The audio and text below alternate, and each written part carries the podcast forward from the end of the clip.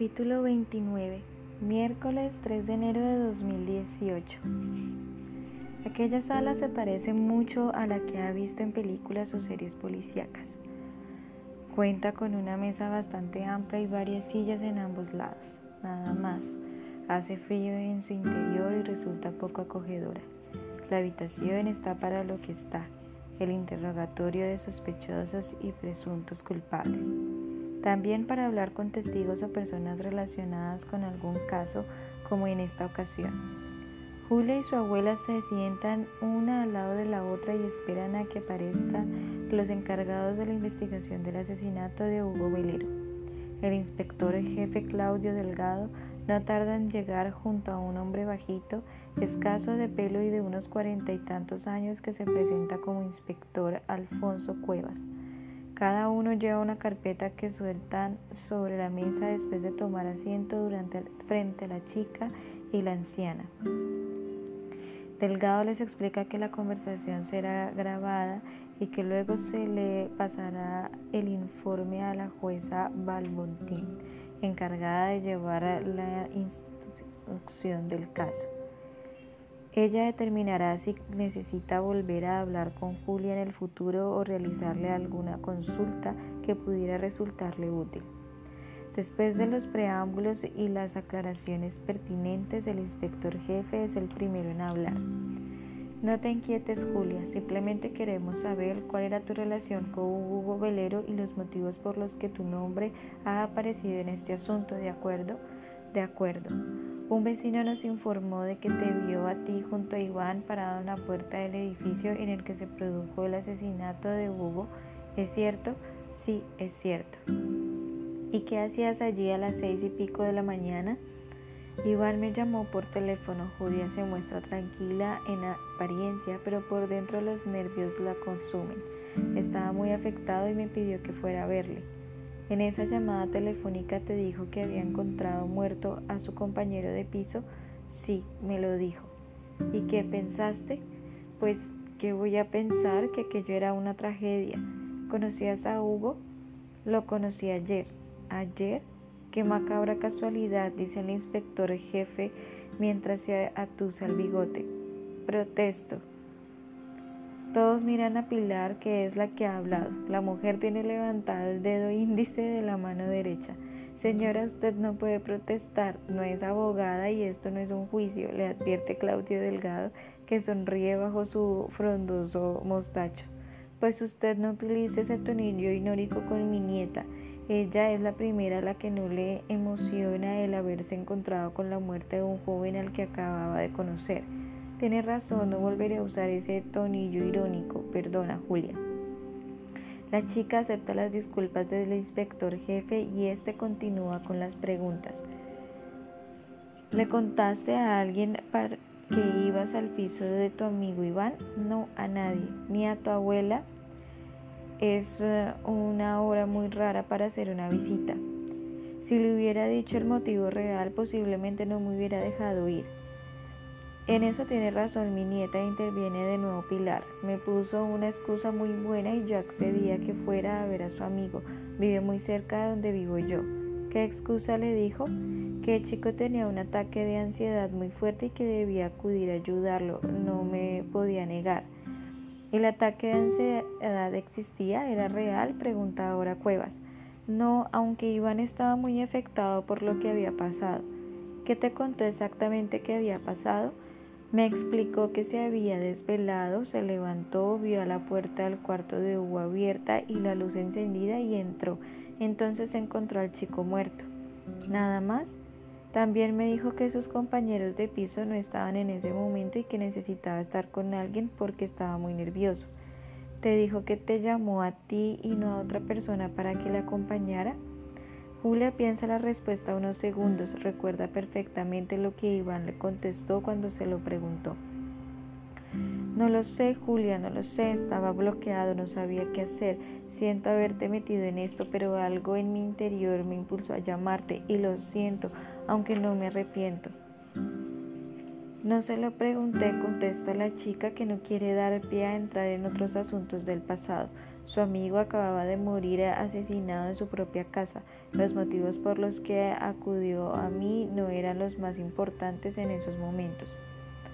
Entiendo, Delgado examina sus notas. ¿Viste a Hugo muerto? Sí, lo vi. ¿Y qué te pareció? Horrible. No entiendo cómo alguien puede quitarle la vida a otra persona.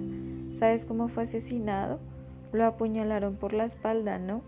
Estamos esperando el informe detallado de la forense, pero parece que fue así, le confirma el inspector jefe. ¿Conoces el resto de los chicos que viven en el piso en el que residía Hugo? Los he conocido hoy, aunque apenas he pasado tiempo con ellos. ¿Alguno de esos jóvenes te parece sospechoso del asesinato de Hugo? Protesto. Otra vez todos se vuelven hacia Pilar, que mueve molesta la cabeza de un lado a otro. A Julia se le escapa una sonrisa, pero a los dos hombres de la Policía Nacional esta vez no les hace tanta gracia la intervención de la anciana. Señora, que no puede protestar, la regaña Delgado. Se lo he advertido antes. Usted tampoco puede preguntarle algo así a mi nieta. No es su misión averiguar quién mató a ese chico ni decirle si sospecha de alguno de los compañeros de piso de Hugo, por muy inteligente y perspicaz que sea Julia, de la que seguro ustedes tienen un detallado informe. ¿Me equivoco? Cuevas y Delgado se miran entre ellos desconcertados. Aquella mujer es peor que el abogado defensor de cualquier criminal. Tiene razón en su alegato, por lo que el inspector jefe se disculpa otra vez con la chica. ¿Por qué no avisaste enseguida a la policía? Pregunta ahora Cuevas, que coge el testigo de su superior. Te encontraste con un chico asesinado. Tu madre es sargento de la Guardia Civil. ¿Sabes cómo funciona esto? ¿No era lo más adecuado? Tal vez, pero yo no podía tomar esa decisión. Era algo que tenían que hacer los compañeros de piso de Hugo. ¿Te presionaron para que no nos llamaras? No, para nada. Simplemente me dijeron que ellos se ocuparían de todo, como si lo han hecho. Cuevas asiente con la cabeza y vuelve a revisar sus notas. También Claudio Delgado lo hace. Subraya algo con un bolígrafo azul y se acaricia el bigote pensativo. Julia, lo observa con atención, mucho más tranquila que cuando empezó la conversación. No está siendo para tanto, tampoco tiene nada que ocultar. Como bien ha dicho tu abuela antes, tenemos en nuestras manos un informe bastante completo de ti, señala el inspector jefe sin apartar los ojos de los papeles. No vives en la ciudad cuando llegaste ayer por la tarde y se puede saber a qué viniste a visitar a mi abuela, ella vive aquí. Julia le da la mano a la mujer. Estaba teniendo unas navidades un tanto extrañas y ella me propuso pasar unos días en su casa. Y avisaste a Iván de que venías, porque si te llamó para que fuera a su piso es porque sabía que estaba con tu abuela, ¿no? La chica no sabe muy bien qué responder a eso. En realidad no avisó a Iván. Él se las ingenió a través de Hugo para atraerla hasta donde vivía, pero no quiere hablar del tema de su falsa desaparición ni del hackeo de su móvil. Iván sabía que venía, responde Julia después de dudar unos segundos. ¿Cómo lo avisaste? ¿Por WhatsApp lo llamaste por teléfono? La joven siente como las mejillas le comienzan a arder. Espera que no se le noten los nervios, aunque de nuevo se demora más de la cuenta con que contestar la pregunta de Claudio Delgado. Sabe que tarde o temprano entrará en el móvil de Lugo y encontrará sus mensajes y sus llamadas perdidas. ¿Qué debe hacer? ¿Miente? No lo recuerdo muy bien, suelta por fin temblorosa. ¿No lo recuerdas? Fue ayer, insiste el inspector jefe, y según tengo entendido tienes una memoria prodigiosa. Pues no lo recuerdo. Seguro que ese es el motivo por el que no respondes, es una pregunta muy sencilla. Protesto, pregunta Pilar, que se levanta de su silla y da una enérgica palmada encima de la mesa. Señora, que no puede. Cállese, mi nieta ha pasado por situaciones de shock extremas en los últimos tiempos. Su maravillosa memoria le juega malas pasadas en momentos de tensión. Si Julia le dice que no lo recuerda, es que no lo recuerda, y si no está conforme, se aguanta o la acusa de lo que sea y nos buscamos un abogado. ¿Queda claro? Pilar está en aliento cuando termina de responder a Delgado.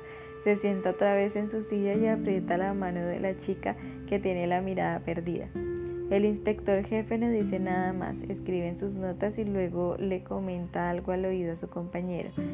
Bien, no tenemos más preguntas de momento, le comunica a la joven mirándola directamente a los ojos. Julia, márchate a descansar, se te ve agotada, recupera fuerzas y si tienes algo más que decirnos, llámame, a la hora que sea. El hombre se saca una tarjeta del bolsillo del pantalón y se la entrega a la chica. Luego se pone de pie y las invita a imitarlo. Os acompaño a la salida, dice Cuevas, que ya ha abierto la puerta a la sala de interrogatorios. Julia y Pilar abandonan la comisaría de policía. Son casi las dos de la tarde y una lluvia muy fina cae en esa parte de la ciudad.